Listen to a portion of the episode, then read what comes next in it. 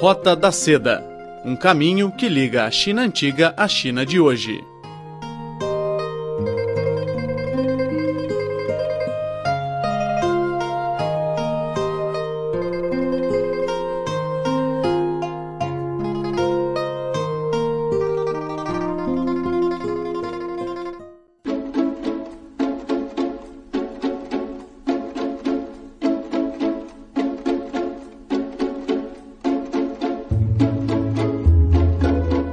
Amigos, tudo bem? Está começando a Roda da Seda. Sou Silvia Jin.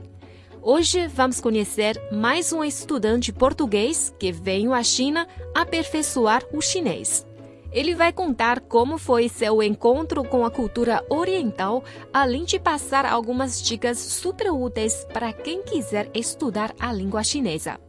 Depois disso, vamos aprender mais uma lição da vida na fábula chinesa com Felipe Hu.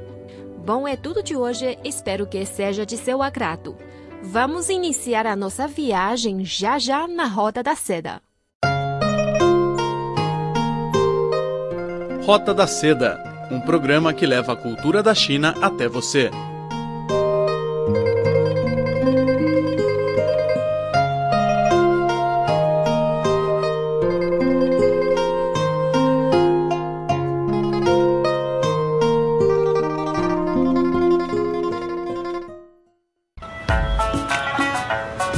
什么呢？你可以便宜点儿。你去了吗？多少钱？你去哪儿？Fale chinês. Fique, ouça e aprenda o chinês da China. 切一片西瓜丝，五两真正的薄皮脆沙，让当四合院的茶饭飘着茉莉花。Olá, caros ouvintes. Bem-vindos a mais um programa com dicas para aprender chinês e para aprender um bocadinho sobre mais, um bocadinho mais sobre esta cultura chinesa. Eu sou Catarina Camboias e comigo hoje tenho o Diogo. Olá! o Diogo é um português e veio estudar comigo também aqui para a Universidade de Línguas e Culturas de Pequim, não é assim, Diogo? Exatamente. Nós estamos, chegámos aqui ao, ao, ao mesmo tempo, cerca de oito meses atrás, mais coisa, menos coisa, e desde então Uh, temos convivido nesta. Estamos imersos. Exatamente, nesta comunidade. Experiência, neste mundo de chinês. mundo. Um, como os nossos ouvintes já estão habituados, primeira coisa que temos que fazer nesta entrevista, uma dica para ajudar os pobres coitados que estão tão aflitos hum. com o estudo do chinês. Qual seria a tua dica? Bem, uh, principalmente acho que seria uh, conviver com os chineses ouvir música chinesa, ver filmes chineses, mas também uh, olhar para caracteres mais complexos e conseguir reconhecer outros caracteres mais simples nos quais. Dentro dos complexos. Exatamente, saber que, por exemplo, ah, este tem o radical de fogo, mas depois a seguir tem um caractere qualquer que nós conhecemos, então. Tentar desco... desconstruir o, o caractere, exatamente, ou através do significado de uma palavra sabemos que uh, para cima é, é, é Diane, e seja como for, o tipo elevador Diane Exatamente, exatamente. Perceber qual é a relação e o que é que esse pequeno caractere influencia no significado do, do conjunto. Exatamente, e como são formadas as palavras em chinês também. O que é que tu achas que é obrigatório para um português trazer para a China dentro da mala, porque aqui não há? E não conta bacalhau, porque a roupa ia ficar a cheirar um bocadinho mal. Bem, eu sou, eu sou um pouco duvidoso nesse aspecto porque eu sou alérgico a peixe, não traria bacalhau.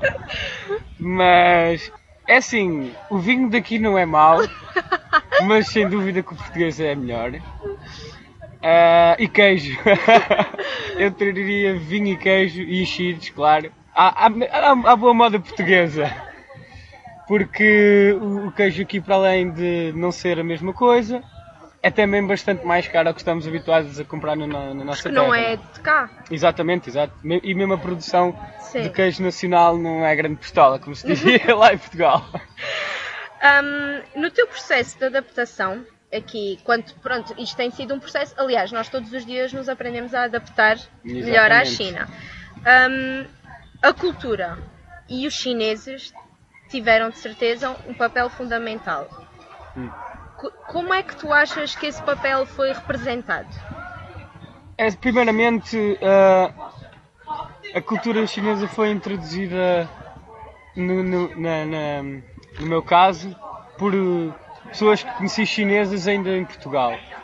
Mas a adaptação no início pode ser um bocado estranha porque também, dependendo do nosso nível de chinês, uh, podemos achar que é tudo muito complicado, que não conseguimos perceber as pessoas, que queremos simplesmente como ir eh, lavar a roupa e não sabemos como é que havemos de falar. Eu passei por isso, eu já estive aí.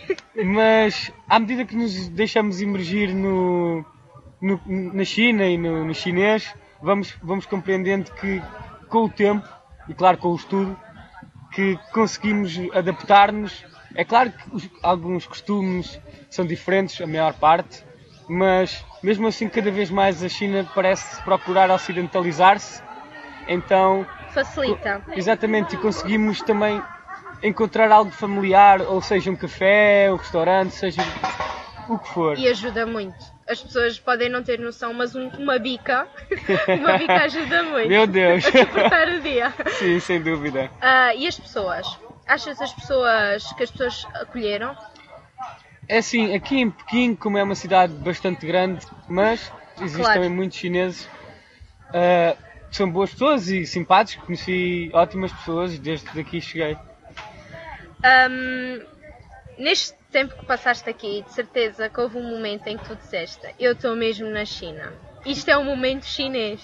Qual seria o teu momento chinês? Bem, eu acho que o episódio seria tipo andar no metro em hora de ponta. Sim. Em que nós Inesquecível. Sentimos... Exatamente. É, é uma sensação, acho que só se pode viver parecida no Japão. um, para acabar a nossa entrevista e para deixar um gostinho e um, também para, para mostrar às pessoas muitas vezes aquilo que as inquieta, fala-nos um bocadinho do que é viver do outro lado do mundo, do outro lado onde, onde estão as, as pessoas que nós conhecemos desde sempre, uh, as nossas coisas, a nossa cama, uh, a nossa língua, a nossa comida. Bem, uh, para mim não, não se trata tipo de uma experiência nova porque já já, já, já, já, já passei três meses em Angola e seis meses no Afeganistão, mas em contextos diferentes completamente, não é?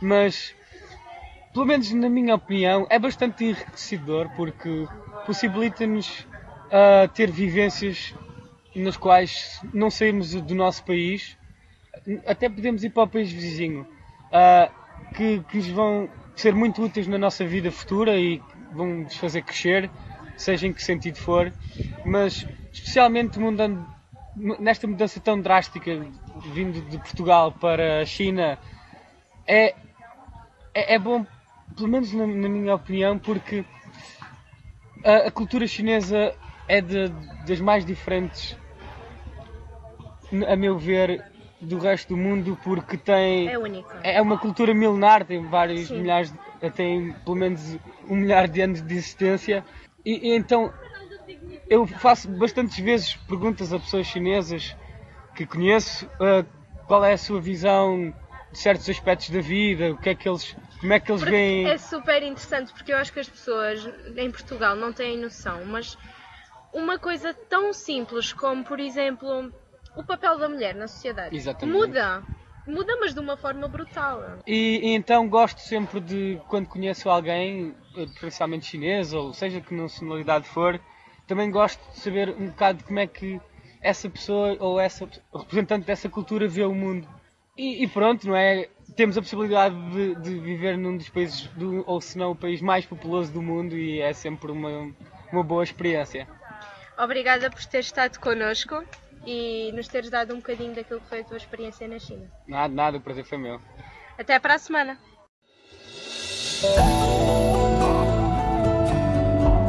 Fábulas e lendas da China.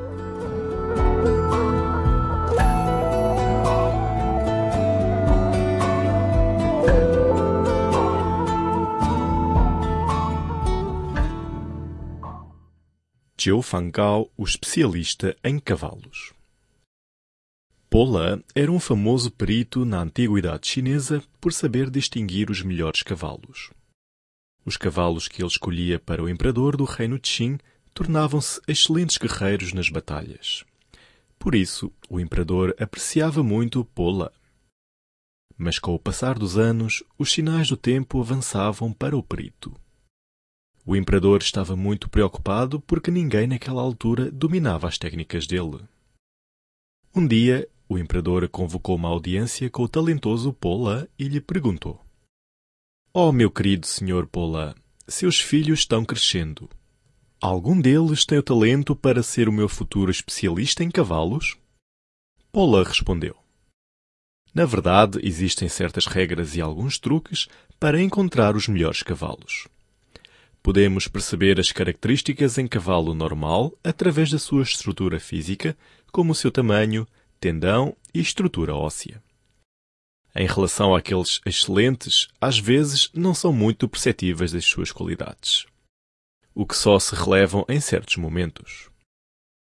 Se a pessoa não prestar muita atenção, poderá perder esses momentos e confundir um cavalo trivial com um bom cavalo.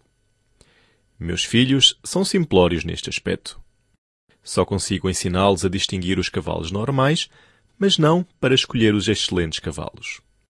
Contudo, Sua Majestade não precisa de se preocupar com isso. Tenho um amigo que se chama Zhou Fangkao o talento dele não é inferior ao meu. Peço à Sua Majestade que convoque uma audiência com ele. Ao ouvir as novas, o imperador ficou muito entusiasmado e logo chamou Zhou Fangao, pedindo-lhe para encontrar o melhor corcel. Passados três meses, Zhou Fangao voltou à corte e falou para o rei. O cavalo que Sua Majestade pediu já foi encontrado. Ele vive nas dunas de areia. É macho ou fêmea e que cor tem o seu pelo? perguntou o rei. Zhou Fangao respondeu. Parece ser uma fêmea dourada. O imperador mandou imediatamente buscar o corcel, mas o animal que chegou era macho e preto. O imperador ficou muito desapontado e falou para o sábio Pola. O homem que o senhor me recomendou não sabe distinguir nem a cor e o sexo de um cavalo. Como é que posso esperar que ele reconheça as qualidades? Pola, após um breve suspiro, disse: É justamente nisso que Chou Fangao é cem vezes melhor do que eu. Ele foca nas qualidades e dotes naturais do cavalo, priorizando a essência em vez dos pequenos detalhes. Elementos superficiais, como a cor do pelo e o sexo, qualquer pessoa sabe distinguir.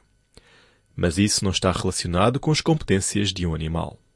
A capacidade de Zhou de livrar-se das interferências e a habilidade de observação perspicaz são qualidades admiráveis que fazem dele o melhor perito dessa área.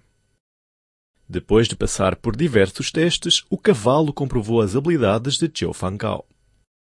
A lição que tiramos desta história. Para conhecer algo profundamente, devemos reconhecer as características mais fundamentais em vez de focar apenas nas aparências.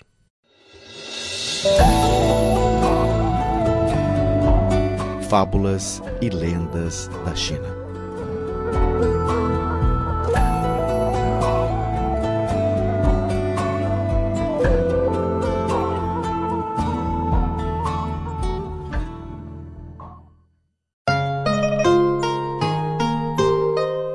Rota da Seda um programa que leva a cultura da China até você.